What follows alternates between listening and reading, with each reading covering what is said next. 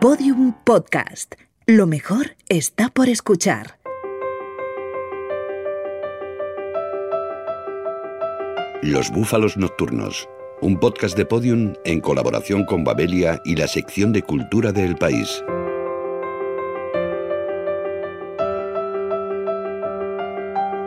Me llamo Rafa Cabeleira, soy columnista y algún día me gustaría ser escritor. De momento he publicado mi primer libro, Alienación Indebida, con la editorial Círculo de Tiza. Cualquiera que se haya enamorado perdidamente a los 15 años puede comprender lo que siente un aficionado del Barça en estos tiempos. Son días en los que uno se levanta de la cama sin despertarse del todo, como si viviese un sueño permanente. De repente suena el teléfono y es para ti, así que te encierras con el aparato en la habitación, tensando el cable.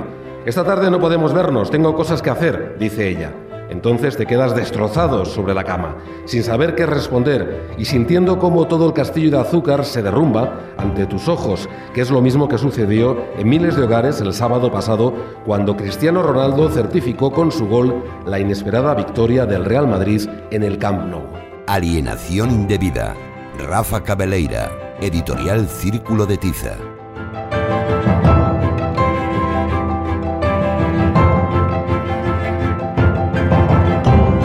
Soy Jordi Puntí y he escrito Todo Messi, ejercicios de estilo que ha publicado la editorial Anagrama.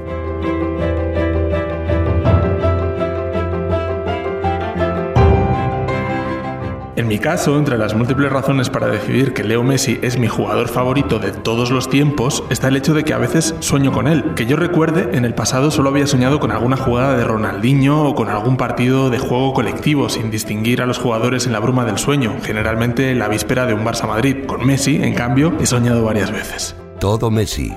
Jordi Puntí, editorial Anagrama.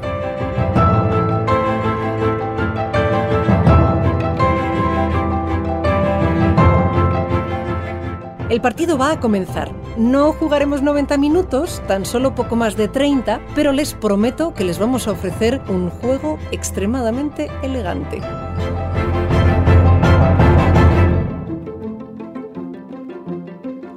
En el Pantocrátor él sería el dios, digamos, ¿no? Él sería la figura central y el número, el 10, pues de alguna forma sí lo atestigua. Lo que pasa es que, por ejemplo, Ibrahimovic es un jugador que ha dicho, no, no, el dios soy yo, Messi es un genio, Messi es un extraterrestre, está fuera de este ámbito, ¿no? O sea que es más complicado. Lo que pasa es que cuando uno quiere escribir sobre el fútbol de Messi, él tiene que ser siempre la figura central, tiene que ser aquello sobre lo cual gire todo.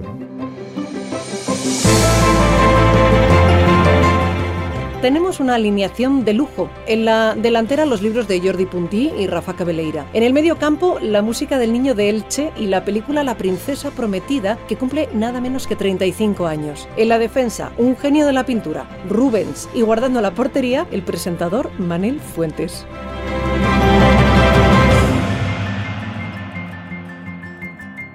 Me gusta pensar que soy un tipo de mente abierta, casi un liberal, pero incluso la gente como yo tiene sus líneas rojas, unos límites bien definidos de máxima tolerancia. ¿Se puede saber qué carajo es eso de el clásico? ¿A cuento de qué? ¿Quién es el responsable de este pretencioso y moderno calificativo de tanto lirismo?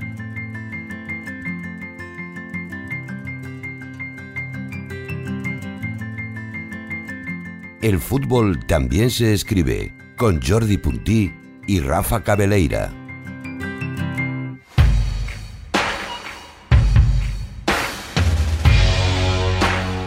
Fútbol y literatura son dos ámbitos que no siempre encuentran puntos en común. Jorge Luis Borges, por ejemplo, no dudaba en mostrar su desprecio por el deporte rey, al que consideraba una cosa estúpida de ingleses. Sin embargo, otros escritores como Albert Camus, Pierpaolo Pasolini o Eduardo Galeano demostraron en no pocas ocasiones su pasión por él. En nuestro país se acaban de publicar dos obras que entran de lleno en el fútbol. Todo Messi, de Jordi Puntí, editado por Anagrama, y Alienación Indebida, de Rafa Cabeleira, editado por Círculo de Tiza. Más que el fútbol, lo que en realidad creo que está alienado es el aficionado al fútbol, ¿no? Yo encuentro que hay pocas situaciones en la vida donde un individuo es capaz de descubrirse como un extraño para sí mismo y quizás el fútbol o el deporte en general es una de esas situaciones. La persona más cabal y educada es capaz de insultar a un desconocido, el eterno perdedor se siente el rey del mundo cuando su equipo anota un gol o la canasta decisiva e incluso quienes tienen casi por corazón una piedra pues son capaces de emocionarse, ¿no? de llorar con esas historias de superación que a menudo nos regala el deporte. Si Rafa Cabeleira nos habla de fútbol con un inequívoco acento culé, Jordi Puntí escoge la figura de Lionel Messi para reflexionar sobre este deporte. Hablar de fútbol es muy fácil, lo hacemos todos en la calle, en los bares, donde sea, pero escribir sobre fútbol y además hacerlo con un cierto regusto literario, tienes que encontrar alguna excusa y en este caso Messi es un jugador que te da mucho juego, te permite ir a sitios muy distintos y hablar de esta parte que tiene que es como un sistema filosófico o como un culto religioso si quieres, pero darle además una gracia un literaria.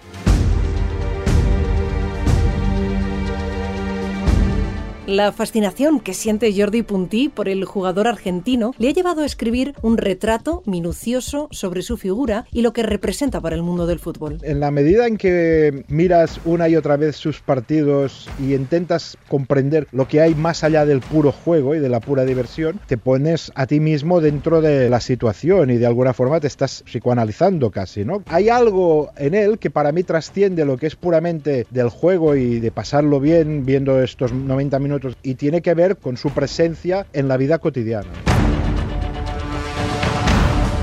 Para Puntí, Messi es algo más que un futbolista y le atribuye las categorías que Italo Calvino señalaba como propias del artista del siglo XXI. Es ligero, rápido, visual, múltiple, tiene multiplicidad. Son cualidades y características que un jugador puede tener, pero no todas. Si eres rápido, probablemente eres ligero, pero no puedes jugar en varios sitios al mismo tiempo. ¿no? Yo creo que Messi reúne estas características que Italo Calvino definía para el artista del siglo XXI y creo que las tiene muy bien conjuntadas.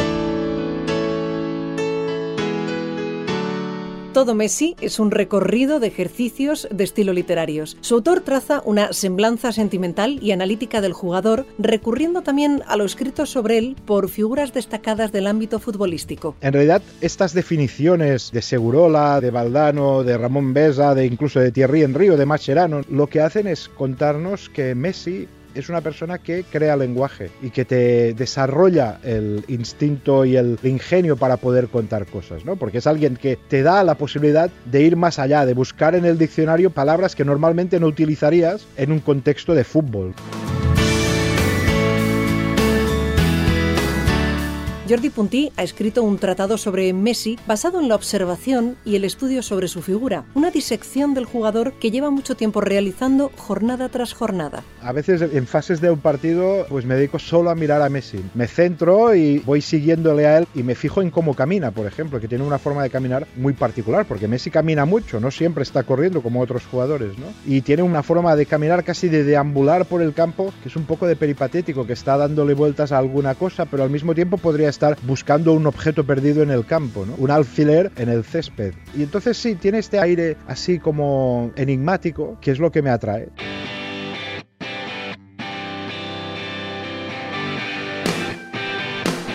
Muy diferente es la aproximación al fútbol que hace Rafa Cabeleira en Alienación Indebida. En lugar de fijarse en un personaje concreto, retrata una pasión que en su caso se centra en el Barça. Eso sí, la distingue y separa claramente de la lealtad inquebrantable. Me parece que algunas veces confundimos la, pasión por un equipo con una lealtad absoluta que tiene un poco de sin razón, ¿no? Porque yo creo que es precisamente todo lo contrario. La pasión por unos ciertos colores es la que te permite ser más exigente que el crítico de tus adversarios. Por cierto, esos a los que nunca les permitirías opinar lo mismo que tú, porque al final tu equipo es como tu familia y tú sí que puedes rajar de él, pero hay del vecino que se atreva a decir algo malo. La mirada de Rafa Cabeleira sobre el fútbol es irónica y divertida. Muestra el espectáculo deportivo como una forma de entender el mundo, la vida y la literatura. Y este al final también es un deporte que tiene mucho de, de literatura, ¿no? Y en la literatura siempre hay héroes y hay villanos Y yo creo que en el fútbol eso lo llevamos hasta el extremo. O sea, tú no serías capaz de focalizar tu odio o tu animadversión al rival si no lo centras en una figura determinada. Siempre suele focalizarse este, no sé si llamarlo odio, esta especie de animadversión en alguien que realmente te daña, ¿no? En los buenos, que digo yo. Alienación indebida a una épica, lírica y reflexión sobre el mundo del fútbol. Se trata de un ensayo que analiza ese ecosistema deportivo y sabe matizar aspectos tan peliagudos como la afición y el respeto al contrario. A menudo se confunde la rivalidad con un constante menosprecio al rival, como si las derrotas o las calamidades pudiesen tomarse como triunfos propios. Y yo soy de los que pienso que mi equipo despertará más admiración en tanto en cuanto sus grandes rivales sean también temidos y admirados. Y si algo le sobra al fútbol, yo creo que es la envidia y también la mediocridad. Y eso es algo que entre todos deberíamos ir desterrando del deporte, ¿no? Cabeleira, culé confeso, retrata en este libro a los seguidores del Barça como madridistas sin avisar, una expresión que toma prestada de su amigo, el periodista Manuel Javois, y que señala la eterna aspiración a superar al Real Madrid. En el fondo el culé a lo que aspira o lo que siempre está buscando es parecerse a ese madridista que siempre ha conocido desde pequeño, al madridista ganador, triunfador. Nosotros siempre hemos tenido un poco ese estigma de ser un poco segundos espadas, ¿no? Ahora en las últimas épocas nos ha empezado a ir un poquito mejor desde la llegada de Cruyff, pero en realidad el culé siempre ha sido un sufridor. A veces cuesta explicar por qué uno de niño se hace culé. Esa confrontación entre el Madrid y el Barcelona queda plasmada por Rafa Cabeleira con una fina ironía, un sentido del humor que le lleva a comparar a José Mourinho con Salieri, la némesis de Mozart. Mourinho de Salieri tiene a Guardiola, que es su Amadeus particular, ¿no? Es un hombre que se sentía el, centro del universo futbolístico hasta que de repente aparece un señor que lo va minando porque le va ganando casi siempre los números están ahí. Y yo creo que ese Mourinho a la larga acabará un poco, pues eso, como Salieri, dándose cuenta de, de, cuál es la diferencia entre un gran entrenador como él y un entrenador que ha cambiado el fútbol como Guardiola. Todo Messi y Alienación Indebida, dos ensayos literarios que ofrecen una visión distinta sobre un deporte omnipresente en nuestras vidas, el fútbol.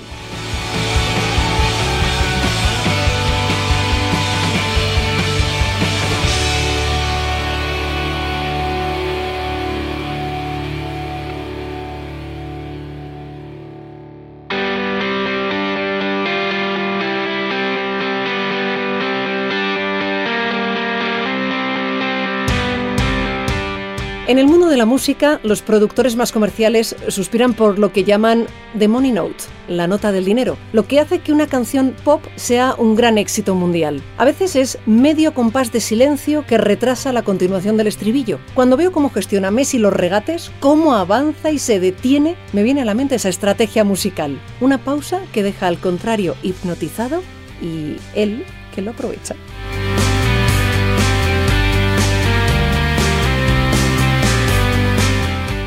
Cinco notas sobre el niño de Elche, con Fernando Neira.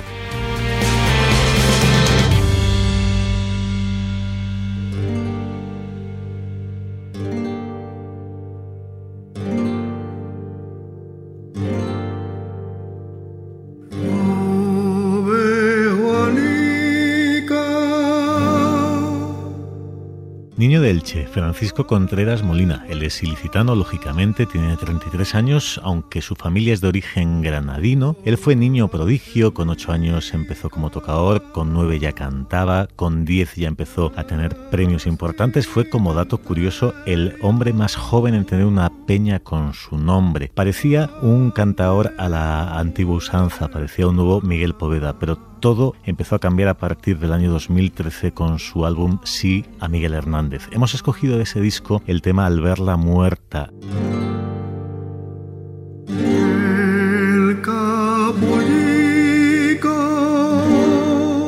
La sencillez conmovedora de esta especie de nana contrasta con el tema que evidentemente es particularmente trágico, de canto fúnebre. Y ahí es donde Niño de Elche comienza a cambiar las normas de todo.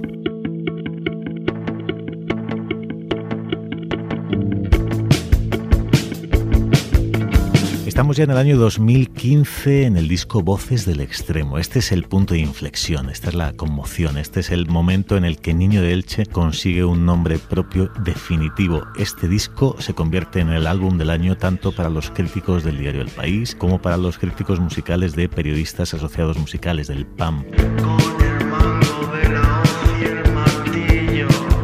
Todo ello porque el niño de Elche se convierte en un auténtico dinamitero del flamenco y del quejío. Hay canto hondo, pero con muchísima electrónica, con alusiones al crowd rock y con una imagen de portada ya lo suficientemente distorsionante, porque nuestro protagonista aparece disfrazado de geo en una librería. Hemos escogido como ejemplo bien explícito del contenido de este disco un tema cuyo título lo dice todo, que os follen.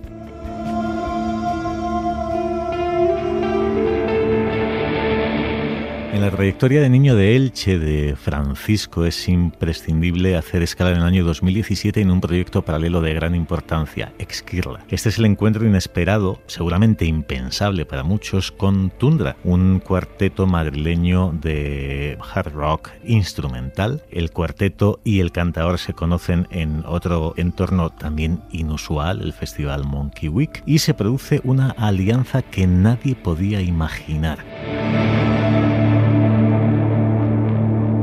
De esa alianza sale un disco muy alabado el año pasado titulado Para quienes aún viven. Las comparaciones con el Omega de Morente y Lagartijanic son frecuentes, pero seguramente sean bastante superficiales porque no van por ahí los tiros. Esta es una musicación de los poemas de Enrique Falcón sobre injusticias y sobre inmoralidades. Es una llamada de atención a esos vivos de los que habla el título, para quienes aún viven. Y el mejor ejemplo de lo incluido en este disco, Destruidnos juntos.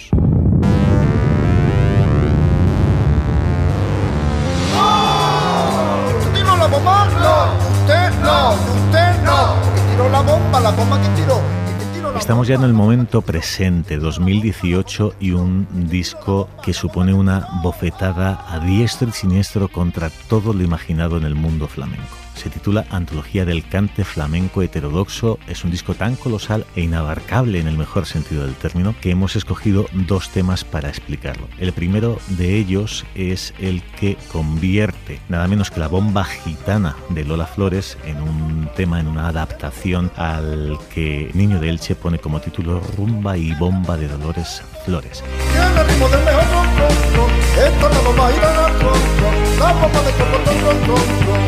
Aquí veremos cómo la música tradicional de la faraona se traviste con tecno y alusiones a la máquina, al ambiente industrial y evidentemente el resultado es absolutamente impredecible. Antología del Cante Flamenco Heterodoxo es una colección de 27 canciones de casi dos horas de música, de sonidos experimentales. Es un disco supuestamente de flamenco en el que aparecen versiones o adaptaciones de músicos tan dispares y tan, en teoría, poco flamencos como Mikel Laboa, como Tim Buckley, como Shostakovich, Luigi Nono. En fin, es una demostración de que Niño de Elche no conoce fronteras y no se para ante ningún tipo de que se le ponga entre las manos.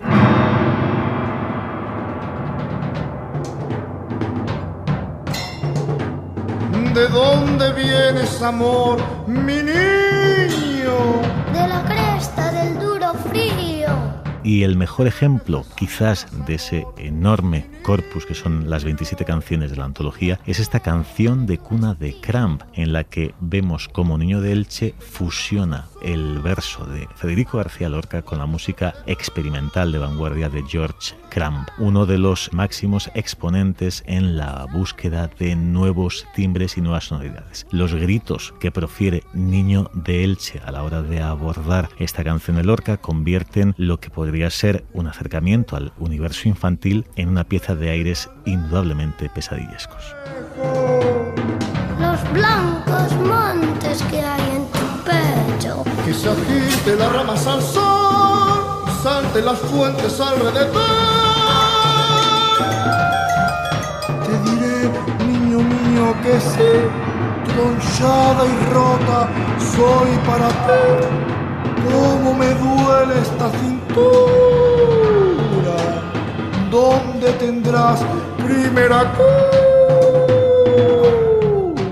Hubo un tiempo donde los culés acudíamos enlutados de casa a la disputa de los duelos frente al Real Madrid, con el ataúd barnizado y la banda de música acompasando la procesión a paso lento, doloroso, como en la primera escena del Padrino, parte 2.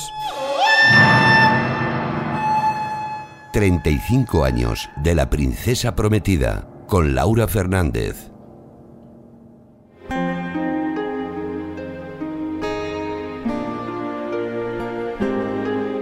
¿Qué es esto? ¿Quieres tomarme el pelo? ¿Dónde habla de deportes? ¿Es una novela de besos? Espera, ten paciencia. Léeme lo interesante. No te pongas nervioso, déjame seguir. Es un clásico de, del cine fantástico que está en el imaginario de, todos los que crecieron en, en, los 80, ¿no? Para mí es como el Rocky Horror Picture Show de, de, la fantasía épica, una peli que se ríe de sí misma como la propia novela y que bueno, que hay mucha gente que se sabe los diálogos de memoria y bueno, que se podrían montar incluso pases como los que hay de Rocky Horror en los que hubiese actuación, ¿no? El propio público actuara porque yo creo que estarían encantados, vamos. Parecéis un hombre decente. Lamentaré mataros. Vos también lo parecéis. Lamentaré morir. Comencemos. Lo que tiene mm, de fascinante es que juega con todos esos referentes que nosotros tenemos ahí como incorporados, pero se ríe un poco de ellos, ¿no? Es también un, humor a lo Monty Python que viene del libro, ¿no? El William Goldman escribió una novela muy superior a la película, es mucho más subversiva de lo que pueda llegar a ser a su manera la película, que no deja de ser sencilla, pero que tiene unos subtextos. Juega con todos esos clichés, les da un poco la vuelta, se ríe de ellos y nos hace un poco mm, cómplices a nosotros, ¿no? Pienso que no está bien matar a una doncella inocente. ¿Te he entendido mal? ¿O ha salido de tus labios la palabra pensar? No te he contratado por tu cerebro, descomunal masa de carne. Hablo mucho de la novela porque la novela, en serio, que es fascinante. Es una novela que se cachondea todo el rato de la fantasía épica y de Tolkien y que dice todo el rato, bueno, esta parte de la princesa prometida me la voy a saltar porque en realidad eran 60 páginas hablando sobre monarquía y en realidad lo que nos interesa es cómo era de, de gordo el, el, príncipe este que quería casarse con Buttercup, ¿no? Y el libro es una intervención dentro de otro libro, con lo cual es quijotesco de por sí. Espera, espera, abuelito. Lo has leído mal. No se casa con Humperdinck, se casa con Wesley. Eh, estoy segurísimo. Después de todo lo que Wesley ha hecho por ella, si no se casara con él, no sería justo. ¿Quién ha dicho que la vida es justa? ¿Dónde está escrito? El propio autor, William Goldman, hizo un capítulo más que, claro, se llamaba El bebé de Buttercup, que ya solo por eso es como, wow, un bebé, ¿no? Eh, el propio autor juega con esa idea. Yo creo que si se recuperara, yo creo que estaría muy bien recuperarla incluso con la posibilidad de los actores mayores. Imaginémonos a Robin Wright ahora. Sería maravilloso hacer una versión de la princesa prometida o de lo que fue después de la princesa prometida, ¿no? El, cómo son ahora ellos. ¿Tan sabios sois? Digamos que sí. ¿Habéis oído hablar de Platón, de Aristóteles, de Sócrates? Sí. Unos incultos. Yo creo que una adaptación hoy en día podría ser fascinante si la respetasen tal cual a su manera, pero incorporando guiños en los que apareciesen los actores de la primera versión ahora como están sería sería un hit. Vamos yo creo que están tardando en hacer algo así vamos que estamos esperándolo igual que esperábamos un Stranger Things. O si no eso un autor que hoy en día se atreva a hacer un homenaje a su manera a la película incorporando otras películas clásicas de esa época y haciendo su versión siglo XXI amor verdadero es lo más grande del mundo, con excepción de un bocadillo de cordero, lechuga y tomate, cuando el cordero es rico y magro y el tomate está en su punto. No, es tan sabroso, me encanta.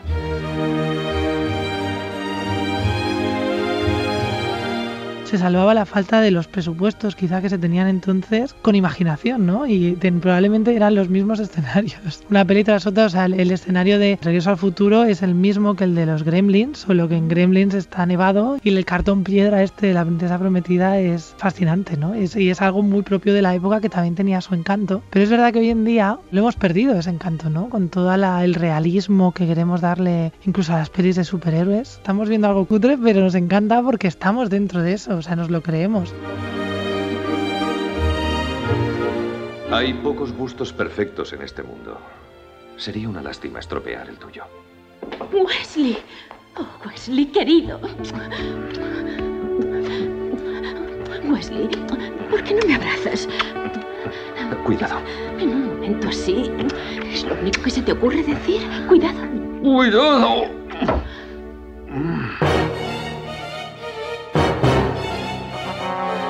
Nosotros los que hemos crecido en esa mitomanía la necesitamos un poco todavía, no podemos vivir sin ella, por eso somos quizá tan nostálgicos, pero es verdad que las nuevas generaciones ojalá recuperaran esa mitomanía por cosas, ¿no? Por esta especie de joyas que aparecen en mitad de todo un mundo gris, aparece una joya y te coges a ella como si fuese un salvavidas, ¿no?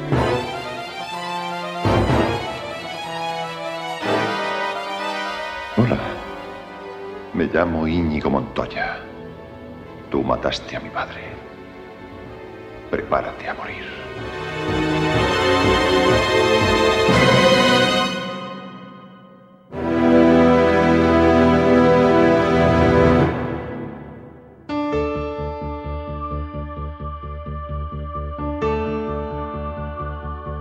De pequeño era del Madrid, no puedo negarlo. Un día regresó el abuelo a casa tras una dura noche en el mar y se encontró colgado de la pared del bar un escudo del Barça tallado en madera que mi padre y mi tío habían colgado en su ausencia. Se lo quedó mirando sin mover un músculo, con la patena bajo el brazo y sin alzar mucho la voz, dijo que no quería verlo allí cuando volviese. Exposición Rubens, pintor de bocetos, en el Museo del Prado, con el comisario Alejandro Vergara.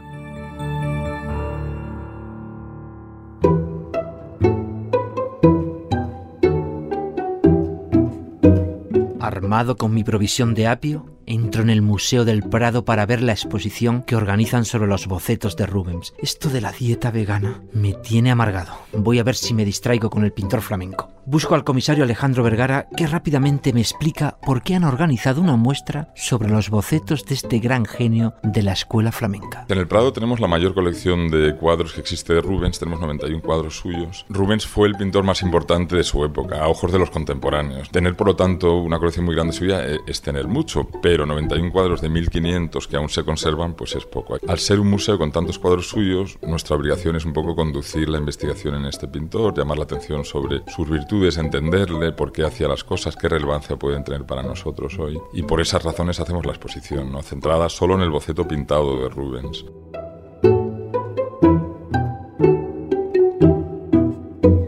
La expo está organizada en colaboración con el Museo Boymans van Beuningen de Rotterdam. Si lo he pronunciado mal, echen la culpa al apio, ya saben. Y recoge 73 de los 500 bocetos que pintó el maestro Rubens. Resulta que es el pintor de bocetos más importante de la historia del arte europeo y que prácticamente se los inventó él solito. Lo que hace es inventar un tipo de producto nuevo basado en muchos precedentes, que es decir que va a hacer una pequeña versión del cuadro final que le sirve a él para crearlo, le sirve para enseñárselo al cliente le sirve para enseñárselo a sus ayudantes. Dicho así, parece una herramienta un poco de mercado, lo es en parte, no es un tipo de objeto con un fin práctico muy claro, pero son maravillosos en el sentido de el alma que él pone en estas pinturas. Y es asombroso como en cada uno de estos cuadros parece que el envite es mayúsculo, ¿no? que está pintando cosas realmente importantes.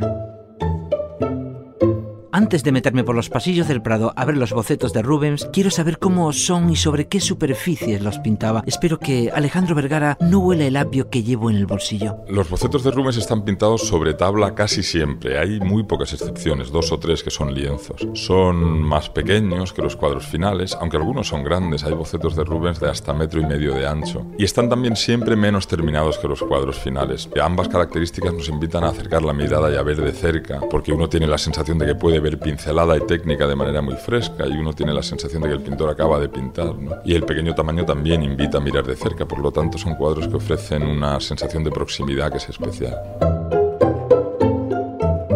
Me adentro en la expo y saco el apio. Espero que no haya bocetos de piernas de corderos o bistec de ternera porque me da algo. Mejor no pensarlo. Mejor mordisquea el apio. Mm, El apio es bueno. Mm, El apio.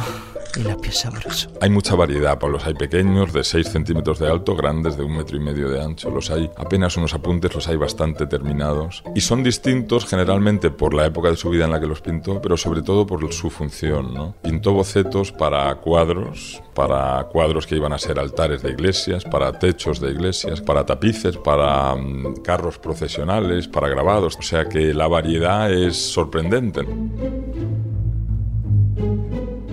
Bocetos de piernas de cordero no hay, pero acaba de cruzarse. Un camarero con una bandeja de croquetas.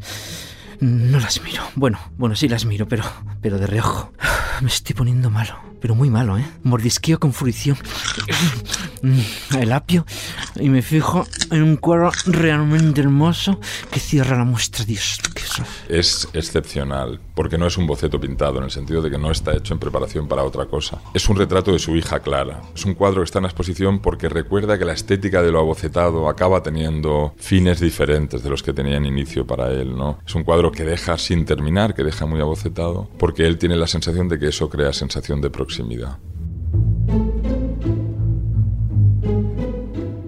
Menos mal que el cuadro de la hija de Rubens me ha devuelto la calma y la serenidad. Tanto que ya no pienso en las croquetas, sino de dónde habrán traído todos esos bocetos, porque, que yo sepa, el Museo del Prado solo tiene seis en sus fondos. En la exposición hay cuadros que vienen desde el Museo Getty en Los Ángeles, Chicago, Nueva York, hasta San Petersburgo, el Hermitage, el Louvre, los museos holandeses, alemanes, belgas. Un pintor de mucho éxito en vida y que ha mantenido ese éxito y esa fama. Los cuadros de Rubens se coleccionaron ávidamente desde que él los pintó. Es una cosa curiosa en la exposición es que se ve mucho marco importante, porque son cuadros que a pesar de ser herramientas de trabajo, bocetos, se han coleccionado como obra importante, ¿no?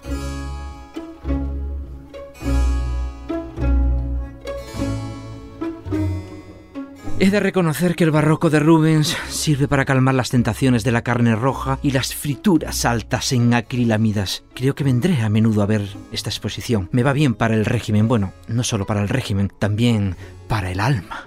Qué bonito me ha quedado. Es una maravilla para ver, porque es uno de esos artistas que existen, que es constante alimento un poco para el alma, ¿no? que uno tiene la sensación de que ha sido uno de los principales conductores de la historia del arte. Yo creo que nos ofrece historia del arte de la mayor calidad posible y además verdades profundas, cultura importante de altura, sensación de que la vida es un proyecto que merece la pena y que a los anhelos que tenemos los humanos como parte de esta consideración de la vida como algo importante, responden los artistas.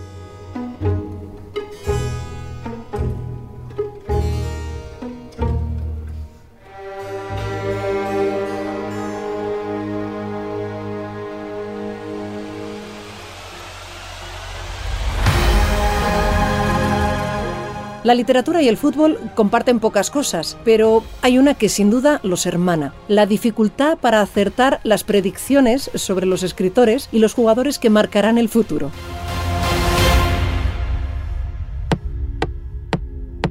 Bienvenido a la Eurocopa Biblioterapéutica. Accediendo. Nombre. Manel Fuentes. Presentador. Accediendo al cuestionario. Recomiéndeme un libro chulo. El último de Millas, porque Millas siempre es una, una delicia. Y si no, el 4321 de, de Paul Auster, que es un, yo creo que lo más completo que le he leído. Son mil páginas, o sea que la gente las coja con calma. ¿Recuerda el primero que le marcó? Fue El Guardián entre el Centeno de Salinger. ¿Cómo los ordena? Hay varios sitios de, de mi casa donde hay libros, lógicamente, y los de la mesita de noche quizás son los más importantes y los más desordenados. Pero ahí siempre se apilan tres o cuatro y depende del día coges uno o u otro, ¿no? ¿Cuál es el marcapáginas más raro que ha usado? Pues igual un bolígrafo en un momento determinado, porque luego hay diferentes recortes de mis hijos o dibujos, pero eso no- ya no me parece raro porque ya forma parte de, de lo que es habitual. Hablando de rareces, ¿cuál es el lugar más extraño donde ha leído? Tal vez si me he estado muy, muy, muy enganchado a un libro, ha sido en la mesa mientras estaba cenando o comiendo. ¿Cuál es su autor favorito? No me diga Bruce Springsteen, por favor. Me gusta bastante Michel Houellebecq League, pero quizá Paul Auster está más cerquita de mí. Fin del cuestionario. Todo el mundo espera que le haga el chiste fácil y le diga que su cara me suena, pero no. Mi programador me enseñó a ser sutil. Por cierto, recuerdos al boss cuando le vea. El partido llega a su fin. Sin duda hemos ganado. Hubo jugadas arriesgadas, momentos de emoción, fair play y juego depurado. El fútbol y nosotros somos así. ¿Por qué Dios es del Real Madrid? Yo creo que es algo que siempre nos hemos preguntado los culés. Es un poco una consecuencia de esta épica que siempre maneja el madridismo, de cuando todo el mundo los da por muertos, de repente pasa algo que los vuelve a meter en el partido, esas remontadas de última hora, esas cosas que tú sientes que solo pueden pasarle al Madrid y que además tienen que tener un- una mano divina detrás.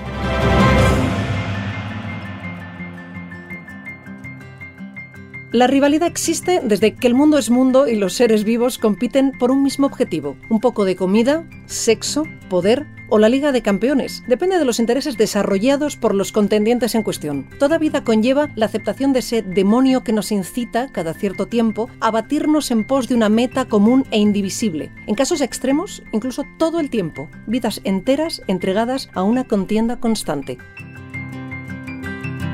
Todos los episodios y contenidos adicionales en losbúfalosnocturnos.com. Síguenos en Twitter, arroba búfalo nocturno.